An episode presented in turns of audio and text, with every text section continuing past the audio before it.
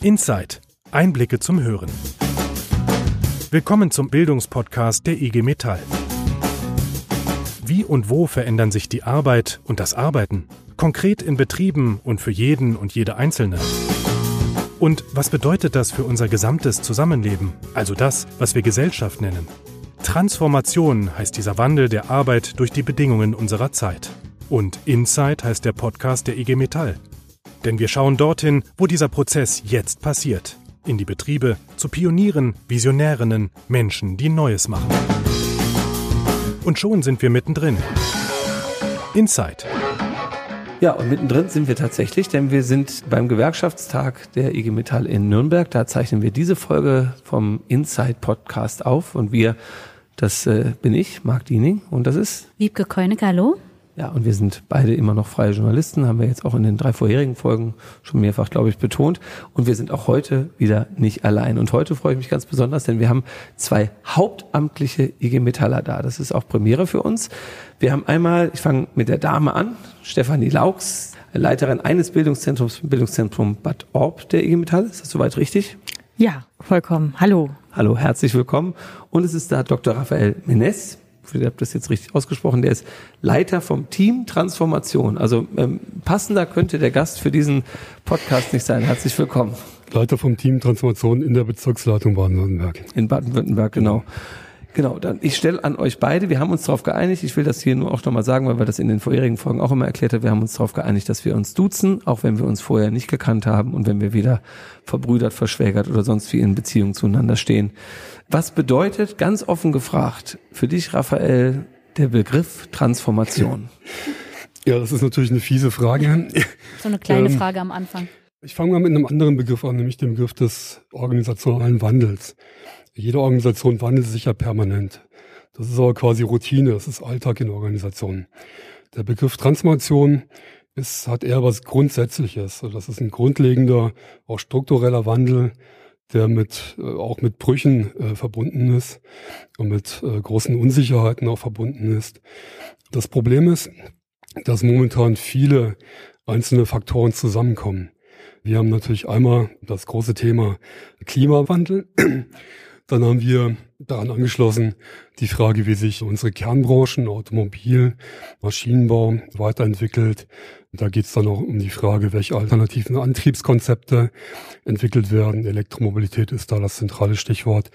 Dann haben wir aber auch den digitalen Wandel der sowohl auf der Produktebene stattfindet in Richtung smarter Produkte, aber auch sich in der Produktion widerspiegelt. Die Produktion wird digital, wird vernetzt. Der Mensch wird in Zukunft viel stärker mit digitalen Assistenzsystemen zusammenarbeiten, vielleicht sogar mit KI-Systemen zusammenarbeiten. Wir haben gleichzeitig äh, viele. Genau, KI, nur ganz kurz, künstliche Intelligenz. Künstliche Intelligenz. Und wir haben gleichzeitig auch viele politische Verschiebungen. Brexit, Trump, die Zölle, neue große Player wie China, die ganz neue Märkte aufbauen. Und jetzt ist das Problem dabei, wir können diese Themen nicht nacheinander abhandeln und sagen, wir kümmern uns jetzt mal die nächsten fünf Jahre um Digitalisierung, machen dann Haken dran und erst dann fangen wir an mit dem Thema Klima, sondern es kommt alles gleichzeitig. Und diese Gleichzeitigkeit ist eigentlich das, was die große Unsicherheit ausmacht. Wir wissen alle, wir verändern uns nicht gerne. Der Mensch ist eher ein Routinetyp. Veränderungen bedeuten Unsicherheit. Unsicherheit bedeutet Angst oder kann zu Angst führen. Und Angst führt dann manchmal auch zu Wut. Und dann sind wir sehr schnell auf der dunklen Seite der Macht. Und das wollen wir als IG Metall natürlich nicht, sondern wir wollen diese Transformationsprozesse so begleiten, dass die Beschäftigten eine Perspektive haben und vor allen Dingen auch, dass wir in Zukunft noch Industrie und Produktion und Arbeit in Deutschland haben. Das ist unser oberstes Ziel. So, das war auf eine einfache Frage eine große Antwort, aber es ist eben ein großes Thema. Es war keine Kritik, was ich jetzt gesagt habe. Ich gebe trotzdem eben rüber zu Stefanie Laux. Ähm, wie gesagt, Leiterin Bildungszentrum Bad Orb. Der Begriff Transformation, ist der sexy? Eine ähnlich fiese Frage. Ich weiß gar nicht, ob es darauf ankommt, ob es sexy ist. Ja, und ich glaube auch, ähm, Raphael hat es ja jetzt auch schon beschrieben, was wir versuchen mit diesem Begriff auch zu transportieren. Ja. Ich sag mal so, bei der gewerkschaftlichen Bildungsarbeit, für die ich ja auch im Bildungszentrum Lorbert Orb verantwortlich bin, leben wir hier schon eine gewisse Dynamik. eine sehr große Dynamik auch. Wir haben durch ein breites Weiterbildungsangebot, sowohl für unsere Mitglieder wie auch für unsere Betriebsräte, ja, was sehr wichtig ist, damit überhaupt Mitbestimmung im Betrieb auch funktioniert, damit auch unsere Kolleginnen und Kollegen vor Ort beraten können, unsere Mitglieder, die Beschäftigten richtige Entscheidungen treffen können, damit eben auch Demokratie im Betrieb funktioniert. Was wir jetzt erleben mit dem Thema Transformation, wir haben jetzt auf jeden Fall mehr Nachfragen von, wie soll ich das Thema hier ganz konkret bei mir im Betrieb bewältigen? Wir haben Einführung von unterschiedlichen Assistenzsystemen. Es verändert sich Arbeit. Zum Teil bei den Beschäftigten werden Ängste ausgelöst. Komme ich hier mit? Ja. Und da stehen unsere Betriebsräte und unsere Vertrauensleute an erster Front. Müssen Zuversicht zeigen, ja, müssen Beratung an die Hand geben. Und da hat die IG Metall, wie ich finde, alle Möglichkeiten in der gewerkschaftlichen Bildungsarbeit, wie auch in anderen Bereichen, um da gut zu unterstützen, kompetent zu unterstützen, dass sie auch nach so einer Qualifizierung in Betrieb gehen und was umsetzen können, ja, ins Handeln kommen. Also ich sag mal immer vor die Welle, nicht hinter die Welle. Das ist, finde ich, ist dann schon auch sexy. So, hier grätschen wir mal kurz rein, einfach weil es passt. Das Gespräch geht gleich weiter. Aber wer genau über diese neuen Seminare mehr wissen möchte, Ihr findet im Netz unter www.igmetall.de slash Bildung die Seminarangebote der IG Metall. Natürlich auch die ganz neuen, die speziell zum Thema Wandel und Transformation entwickelt wurden.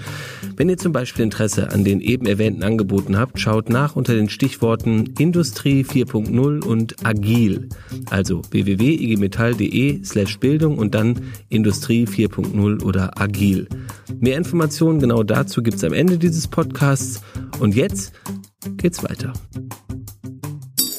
Wenn man jetzt mal so ganz konkret sich das versucht vorzustellen, also wenn ihr in die Betriebe geht und da ist jetzt jemand, ich weiß nicht, ob es ihr persönlich seid oder jemand vom Team Transformation und dann geht ihr da an die Werkbahn und ich möchte so ein bisschen darauf hinaus, wie die Stimmung da ist. So nach dem Motto, oh Gott, da kommt schon wieder der von der Transformation. Was ist jetzt schon wieder los? Was müssen wir machen? Also diese Unsicherheit und Angst, die euch da entgegenkommt, oder ist dann so, ach, da ist der von der Transformation, mal sehen, was er jetzt so Neues im Petto hat? Das lässt sich nicht so leicht beantworten, weil die betrieblichen Voraussetzungen und Rahmenbedingungen extrem unterschiedlich sind. Wir haben ja nicht nur viele Branchen, Automobil, Maschinenbau, Elektrotechnik, IT-Dienstleister und so weiter. Wir haben verschiedene Größenklassen. So ein Konzern wie ein Bosch oder wie ein Daimler ist natürlich ganz anders aufgestellt als ein kleiner Mittelständler irgendwo auf der Schwäbischen Alb. Die Herausforderungen sind zum Teil auch andere. Da geht es um die Frage der Produkte am Standort. Da geht es um die Frage von Geschäftsmodellen, da geht es um die Frage des Produktionssystems, der Arbeitsorganisation, des Arbeitsplatzes. Und diese verschiedenen Ebenen müssen wir natürlich mit dem Blick haben. Wenn wir in die Betriebe kommen, dann passiert das ja nicht ohne Grund. In der Regel kommen wir dann, wenn Betriebsräte merken, oh, da kommen die Einschläge immer näher, da passiert was, wir müssen was tun. Wir müssen erstmal begreifen, was bei uns im Betrieb überhaupt los ist. Wir müssen begreifen, wie die Strategie von Arbeitgeberseite äh, für diesen Betrieb aussieht.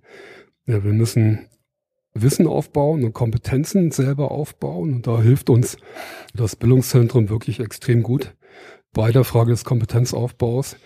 Und dann geht es aber, und das ist der wirklich schwierige Prozess, dann geht es in die konkrete Bearbeitung dieser Transformationsthemen.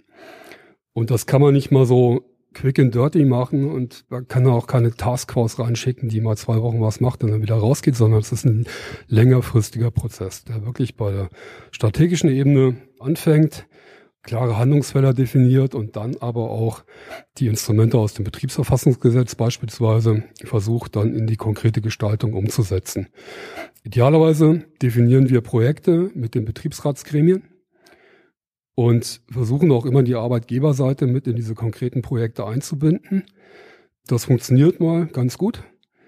Und zwar so, dass man dann wirklich von Anfang bis zum Ende eines Projektes beide Seiten am Tisch hat und die in die konkrete Bearbeitung reingehen. Zum Teil funktioniert es aber auch gar nicht, wenn jetzt Arbeitgeber Entscheidungen fällen, dass Standorte geschlossen werden, dass Bereiche geschlossen werden, dass Beschäftigung abgebaut wird. Und zwar nicht nur in der Produktion, sondern momentan haben wir sehr stark mit Beschäftigungsabbau in den Angestelltenbereichen zu kämpfen und bis hin zu den Entwicklungsbereichen. Das ist die neue Qualität der Transformation. Das ist quasi die dunkle Seite der Transformation. Da müssen wir dann anders agieren als in diesen Positivbeispielen. Da geht es dann um die Frage Konflikt. Da müssen wir in den Konflikt rein, um dort die Beschäftigung zu sichern. Wir kommen da gleich nochmal drauf, äh, Raphael, weil das einen, einen großen Themenkomplex anspricht. Unter anderem denke ich jedenfalls mal für den die IG Metall auch verantwortlich ist. Ich sag mal, du selber hast es eben angesprochen, du kommst aus dem Ländle. Das ist Automobilland Baden-Württemberg. Reden wir gleich nochmal drüber, weil die Automobilbranche natürlich von diesen Veränderungen extrem betroffen ist. Nichtsdestotrotz, weil du gerade Stefanie auch nochmal direkt angesprochen hast und gesagt hast, dass da in diesem Bildungszentrum enorm wichtige Arbeit geleistet wird. Stefanie, es sind schon Begriffe gefallen. Unsicherheit hat Raphael ganz am Anfang mal genannt. Du hast eben mal kurz von Ängsten gesprochen, die da vorherrschen. Die Leute, die zu euch kommen, die ihr schult, denen ihr Instrumente an die Hand gebt. Wie verunsichert sind die und wie nehmt ihr ihnen die Unsicherheit und sagt, kommt, da gehen wir jetzt gemeinsam ran? Also erstmal ist das natürlich das erste Ziel, ne, wenn Verunsicherung da ist, die auch zu nehmen, nachzufragen, ja, woher kommt sie, was können wir an Instrumenten an die Hand geben. Ich sag mal, die Kollegen, die Kollegen, die zu uns kommen, das ist nicht auch so, dass wir jetzt alle in Schockstarre verharren, ja. Ich finde, wir haben auch in den letzten Jahren ja auch viel getan, ja. Ich fange mal so an, wir haben vor fünf Jahren, vor vier Jahren eine Befragung gemacht von Qualifizierungsbedarfe von Betriebsräten. Wir haben unsere Betriebsräte gefragt, hier, wie seht ihr das Thema im Betriebsräte, welche Themen habt ihr im Betriebsrat? Wie seht ihr denn da eigentlich euren Qualifizierungsbedarf dazu? Ja. Das Thema Industrie 4.0 war vor rund vier, viereinhalb Jahren ein Randthema. Ja, A haben sie gesagt, ja, meine Qualifizierung, das passt schon dazu. Und B haben sie gesagt, naja, und ist es jetzt auch nicht so ein Thema. Wir haben jetzt im Zuge vom Transformationsatlas eben so eine ähnliche Frage gestellt. Ich meine, gut, jetzt alle Sozialwissenschaftler würden sagen, oh Gott, das kann man gar nicht vergleichen, so, darum geht's mir auch gar nicht. Was da rausgekommen ist, drei Viertel der Leute haben gesagt, ja, das ist ein Riesenthema und wir brauchen dringend Qualifizierung. Und da haben wir uns in der IG Metall sehr frühzeitig auf den Weg gemacht. Wir haben ein großes Projekt aufgelegt. Arbeit und Innovation. ESF-Mittel auch finanziert, ne, auch gemeinsam mit der Arbeitgeberseite. Ja, zu sagt, okay, welches konkrete Vorhaben wollt ihr eigentlich vor Ort umsetzen? Was braucht ihr dazu? Wie wollt ihr auch euch fachlich fit machen? Und das haben wir natürlich auch genutzt, um in der Bildungsarbeit Know-how an Land zu ziehen. Auch mal zu gucken, wir kommen mit unseren jetzigen Formaten vielleicht auch nicht mehr weiter. Wir müssen da auch lernen, verändert sich. Das gehört ja auch zur Transformation. Wir müssen gucken, dass wir mehr in Netzwerken auch lernen und diese Netzwerken auch nutzen. Das heißt zum Beispiel, gerade im wissenschaftlichen Bereich, wir haben mit Lernfabriken sehr gute Erfahrungen gemacht. Und das war nicht eine einseitige Geschichte, sondern die waren auch mal froh, unsere Betriebsräte mhm. kennenzulernen. Dass die Wissenschaft auch mal gesagt hat, ach so sieht das im Betrieb aus. Diese Fragen habt ihr. Und das jetzt in Qualifizierungsformate zu gießen und das vor allem passgenau zu machen. Nicht Gießkanne, nicht Standard, ja, irgendwo zum Thema Industrie 4.0 kommt irgendwie ein gescheiter Mensch, erzählt was, was das heißt, sondern genau das, was Raphael auch gesagt hat, konkret im Betrieb zu gucken, was braucht ihr, wie ist die Situation und die Geschwindigkeiten sind sehr unterschiedlich und vor allem die Menschen sind auch sehr unterschiedlich. Es gibt Menschen, die können mit Veränderung gut. Ja, die erlebe ich nicht angstvoll oder so. Ja, die sagen, hey, super, wollte ich schon immer mal. Und es gibt eben auch Menschen, die sich damit vielleicht auch schwer tun. Und gleichzeitig sind sie aber auch in der Verantwortung, das mitzugestalten. Und da anzusetzen, ja, das hat sowohl einen methodischen Anteil wie auch einen fachlichen Anteil. Und ich finde, das ist unsere Aufgabe in der gewerkschaftlichen Bildungsarbeit, das so hinzubekommen, dass die Kollegen rausgehen können und sagen, wir können diesen Prozess anpacken und wir können ihn gestalten. Und meine IG Metall, die hilft mir dabei nur als Chronistenpflicht, weil du sie als ESF-Mittel bezeichnet hast, für die, die es nicht wissen, Europäischer Sozialfonds von ja. der Europäischen Union, ein, ein Förderprogramm für Beschäftigung, für Beschäftigte. Wichtiges Förderprogramm. Zweite Geschichte wollte ich nur noch mal ganz kurz erwähnen. Wir haben im Rahmen dieser Podcast-Reihe mit einem IT-Fachmann vom Hasso-Plattner-Institut in Potsdam tatsächlich über die Zukunft des digitalen Lernens gesprochen, weil du es gerade angesprochen hast. Ich empfehle nur, weil es exakt das, was du gerade gesagt hast, wiedergegeben hat. Diesen Podcast äh, war, glaube ich, Folge zwei, kann man sich auch noch nochmal anhören. Und es war nicht abgesprochen.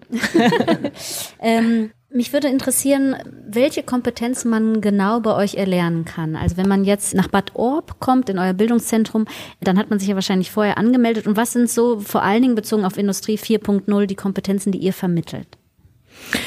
Das Bildungszentrum Lorbert Orb ist eins von sieben. Wir haben zum Beispiel Qualifizierungsangebote, klassische Seminare, in denen ich mich anmelde. Industrie 4.0 erkennen, erleben. Bei diesen Seminaren geht es viel darum, auch erstmal eine Grundlage zu schaffen, ja, also zu Begriffen, zu Arbeitsweisen. Was heißt agiles Arbeiten eigentlich? Wie sieht das aus? Welche Forschung gibt es auch schon dazu? In einer sehr pragmatischen Art und Weise. Und dann aber auch, ähm, das ist diese Zusammenarbeit mit Lernfabriken, das dann sehr schnell in praktisches Erleben zu bringen. Mal ein Beispiel, wir arbeiten mit dem Future Work Lab vom Fraunhofer Institut in Stuttgart sehr eng zusammen in der Bildungsarbeit. Dort kann man an Demonstratoren mal sehen, wie sieht das denn eigentlich aus, wenn ich so eine Brille ja, die wir ja überall kennen. Mittlerweile kann man die sogar selber zusammenbasteln mit dem eigenen Handy, ja, aber es gibt auch andere Modelle. Wie ist das denn eigentlich, wenn ich so ein Ding mal 20 Minuten am Kopf hab? Was heißt das für den Arbeit- und Gesundheitsschutz? Was heißt das denn eigentlich, wenn Produktionsabläufe videogesteuert, also Videoassistenzsysteme, wie wir dazu sagen? Was heißt das für die Qualifizierung?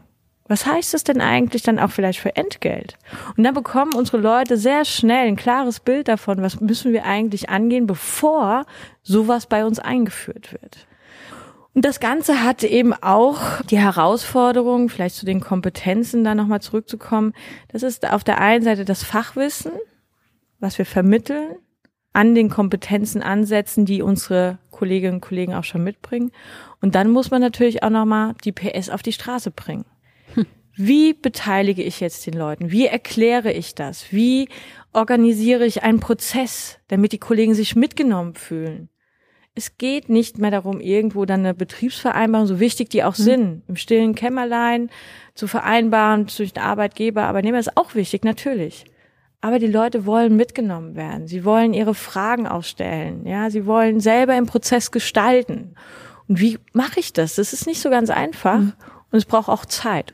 Raphael zuckt schon, ist es wahrscheinlich genau jetzt dein Kompetenzbereich. Ja, vielleicht noch eine Ergänzung, die uns auch immer wichtig ist.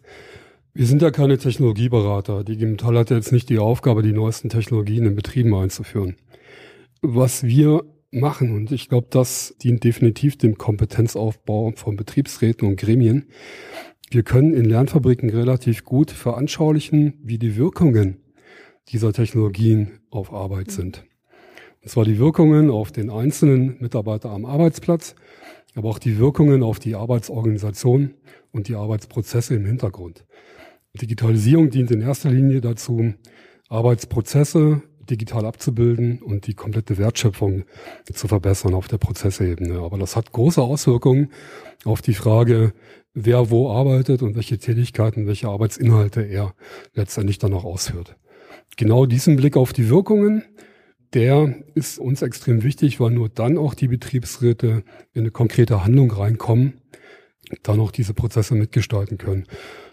Das zweite, was, glaube ich, extrem gut funktioniert mit, mit dem Bildungszentrum in Norbert Orb, ist die Prozesskompetenz aufzubauen. Das heißt, wir machen sehr viel Projektmanagement und seit neuestem machen wir auch sehr viel agiles Arbeiten, weil wir erkannt haben, dass auch Betriebsratsgremien viel beweglicher, viel schneller, viel flexibler arbeiten müssen. Übrigens auch die IG Metall gibt bei uns in Baden-Württemberg auch großen Veränderungsprozess in unserer eigenen Bezirksleitung.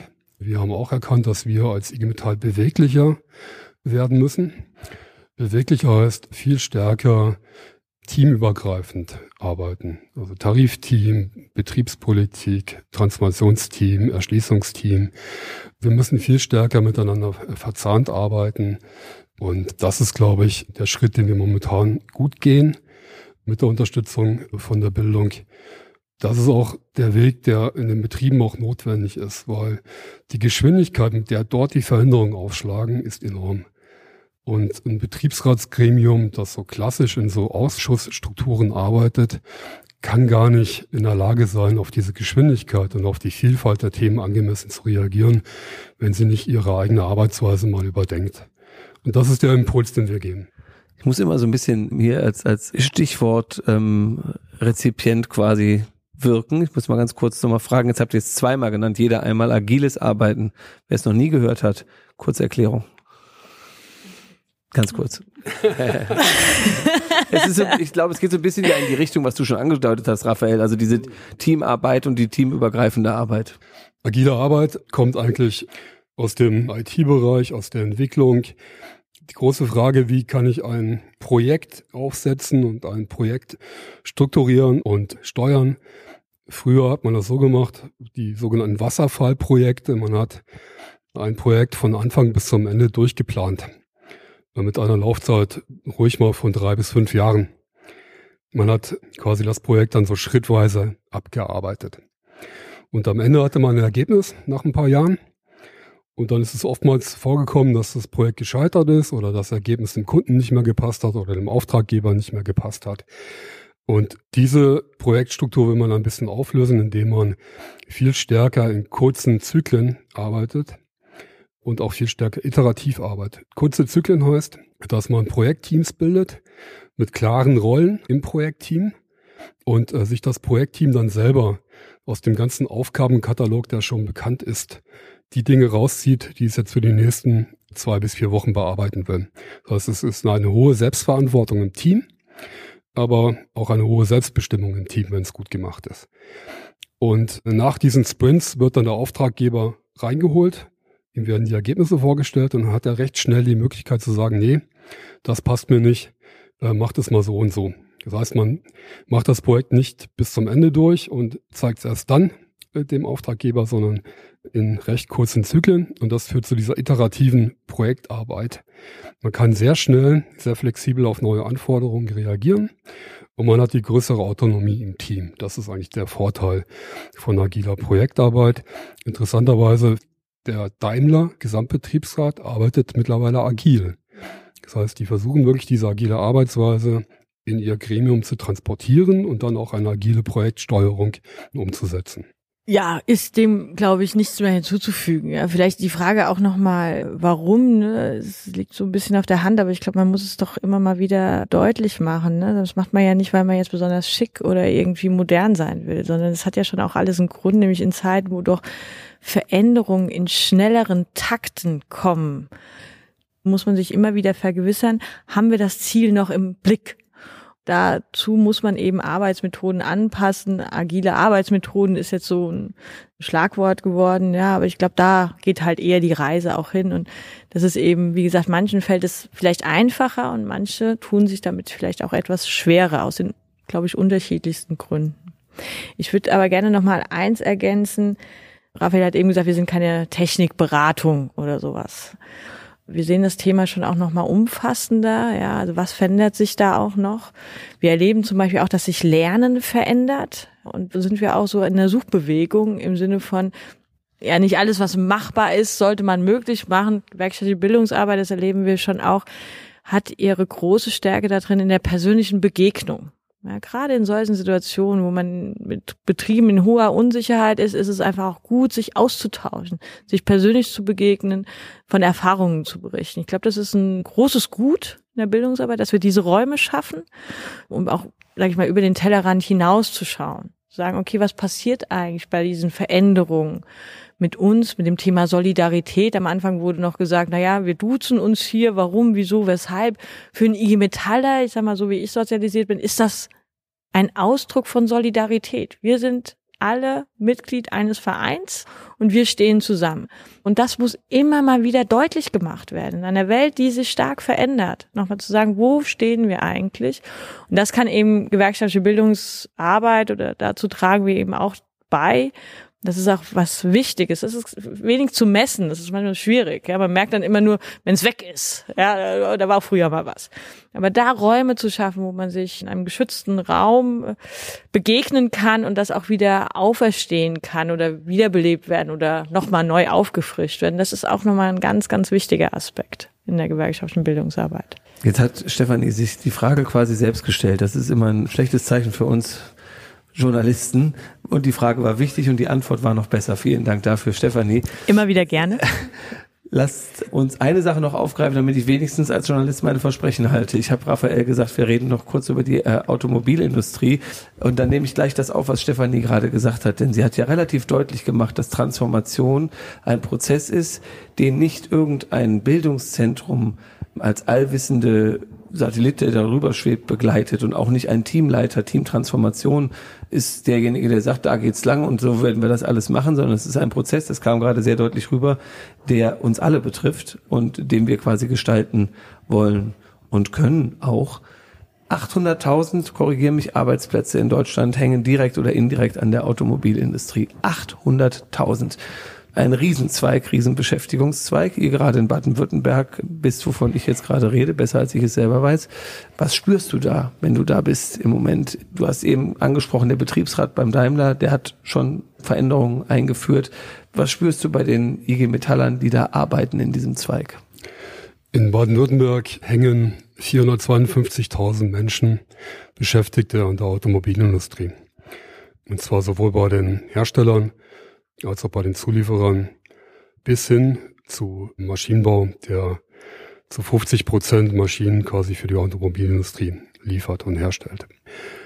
Was wir da gerade spüren, ist eine große Verunsicherung auf mehreren Ebenen und das ist immer ein bisschen schwer greifbar. Aber natürlich einerseits die vollkommen berechtigte Sorge, was passiert mit meinem Arbeitsplatz. Sehr viele diffuse Ängste, was die Zukunftsaussichten angeht. Wo muss ich mich hinqualifizieren? Welche Anforderungen werden in Zukunft auf mich zukommen? Muss ich jetzt ein Dieselentwickler zum Softwareingenieur umschulen? Was passiert mit den Bandmitarbeitern, mit den Leuten, die bisher Motoren zusammengebaut haben? Wir wissen, dass äh, der Beschäftigungsanteil eines Elektromotors deutlich geringer ist als der eines Verbrennermotors. Faktor 1 zu 7 ungefähr. Das heißt, das sind reale Existenzängste, die da aufschlagen. Ja, das ist kein Spiel mehr, da geht es jetzt wirklich um die Wurst. Und das spüren natürlich die Leute. Da gibt es unterschiedliche Strategien, damit umzugehen. Wir haben Betriebsratsgremien, die das recht früh erkannt haben, die sehr früh auch Standortsicherung und Zukunftsvereinbarungen abgeschlossen haben. Das ist eigentlich bei den meisten großen Automobilherstellern der Fall. Jetzt geht's da aber um die Frage, wie kriege ich auch zukünftige Produkte, also Produkte, Zukunftstechnologien an die deutschen Standorte? Das ist gerade die Kernfrage. Weil es nützt ja nichts, wenn der Daimler sich zum Elektromobilitätskonzern wandelt, aber die Elektromobilität dann nicht mehr hier produziert wird. Wir müssen schon auch gucken, dass die Zukunftstechnologien an die deutschen Standorte kommen, idealerweise an die baden-württembergischen Standorte aus meiner Sicht dass wir dort auch gewisse Kernkompetenzen aufbauen und dass wir die Innovationsführerschaft in diesen Bereichen wieder zurückgewinnen. Da sehen wir aber auch ein Stück weit ein Versagen der Politik, was das Thema Brennstoff angeht, was das Thema Batteriezellen angeht, was das Thema der Infrastruktur in Deutschland angeht, auch der Ladeinfrastruktur, der digitalen Infrastruktur. Aber was für den Beschäftigten zählt, ist die Frage, was passiert mit meinem Arbeitsplatz? Deswegen haben wir auch so ein bisschen den Schwenk gemacht, sagen, die Arbeitsplätze sind nur dann sicher, wenn wir schaffen, hier auch die Zukunft in Deutschland stattfinden zu lassen. Das heißt, wir brauchen diese neuen Technologien in Deutschland. Wir brauchen Innovationen in Deutschland, und zwar nicht nur von Unternehmensseite, sondern wir Beschäftigten und wir Interessenvertreter müssen selber auch aktiv werden, hier Innovationen einzufordern. Heißt, wir müssen das Management, das Innovation jahrelang verschlafen hat, dazu treiben, wieder Innovationen an die Standorte zu bringen. Und das ist gerade unsere Aufgabe und das ist nicht einfach. Es wäre natürlich schön, wenn wir uns demnächst in einer Podcast-Folge genau dem Thema dann widmen können, wie Deutschland es dann doch schafft, die Innovationen alle hier zurück nach Deutschland zu holen. Für heute war es das erstmal. Ich freue mich riesig, dass wir uns getroffen haben und hier miteinander sprechen konnten. Das war einerseits Stefanie Laux, vielen Dank, und Dr. Raphael Mennis. Vielen Dank auch an dich, Marc. Vielen Dank, Wiebke. Ähm, du hast es angesprochen, der nächste Podcast heißt dann vielleicht, ich habe mir gerade so eine Schlagzeile Transformation, Zukunft findet in Deutschland statt. Also wäre auf jeden Fall zu wünschen, aber lasst uns als Aussage hinstellen, dann kann man es vielleicht auch umsetzen. War toll, dass ihr da wart, dass ihr uns Einblicke gewährt habt. Der erste Podcast mit zwei Hauptamtlichen von der IG Metall, sicherlich nicht der letzte. Viel Erfolg und weiterhin ja viel Offenheit, die ihr mitbringt, viel Mut und ähm, viel Lust auf Transformation. Tragt das weiter an die Kolleginnen und Kollegen. Schön, dass ihr da wart. Vielen Dank. Dankeschön. So, jetzt nochmal ganz praktisch. Wer sich fortbilden möchte, schaut im Netz unter www.igmetall.de slash Bildung und findet dort unter dem Stichwort Industrie 4.0 zwei Seminare. Das eine heißt Industrie 4.0 Potenziale und Nutzen erkennen. Da geht es um die Chancen und Risiken, die die Transformation, also die sich verändernde Arbeitswelt mit sich bringt, haben wir ja gerade ausführlich besprochen. Und bei Industrie 4.0 Erleben und Gestalten geht es dann direkt in die Lernfabrik, also das ganz direkte Erleben. Wie wirken sich neue Technologien konkret aus? Wie gehe ich damit um? Klickt euch mal rein, kleiner Tipp von mir. Die, die die Industrie 4.0 Seminare bereits besucht haben, die waren begeistert. Die Bewertungen sind jedenfalls klasse. Und da wir auch über agiles Arbeiten gesprochen haben, auch dazu findet ihr zwei Seminare unter www.igmetall.de slash Bildung. Die heißen Agiles Arbeiten im Betriebsrat und Agile Arbeit, ein neues Handlungsfeld für den Betriebsrat. Da geht es um flexibleres Projektmanagement, also das, was hier gerade auch Thema war. Einmal ein Seminar für Betriebsräte, die die eigene Arbeit verändern möchten und einmal für die, die agile Arbeitsmethoden einführen wollen. So, und letzter, aber wichtiger Hinweis, alle vier Seminare sind, wie das so schön heißt, 37.6 fähig, also Klartext laut Betriebsverfassungsgesetz muss der Arbeitgeber die Fortbildung finanzieren, also bucht unter www.igmetall.de slash Bildung. Sie hörten Inside, den Bildungspodcast der IG Metall.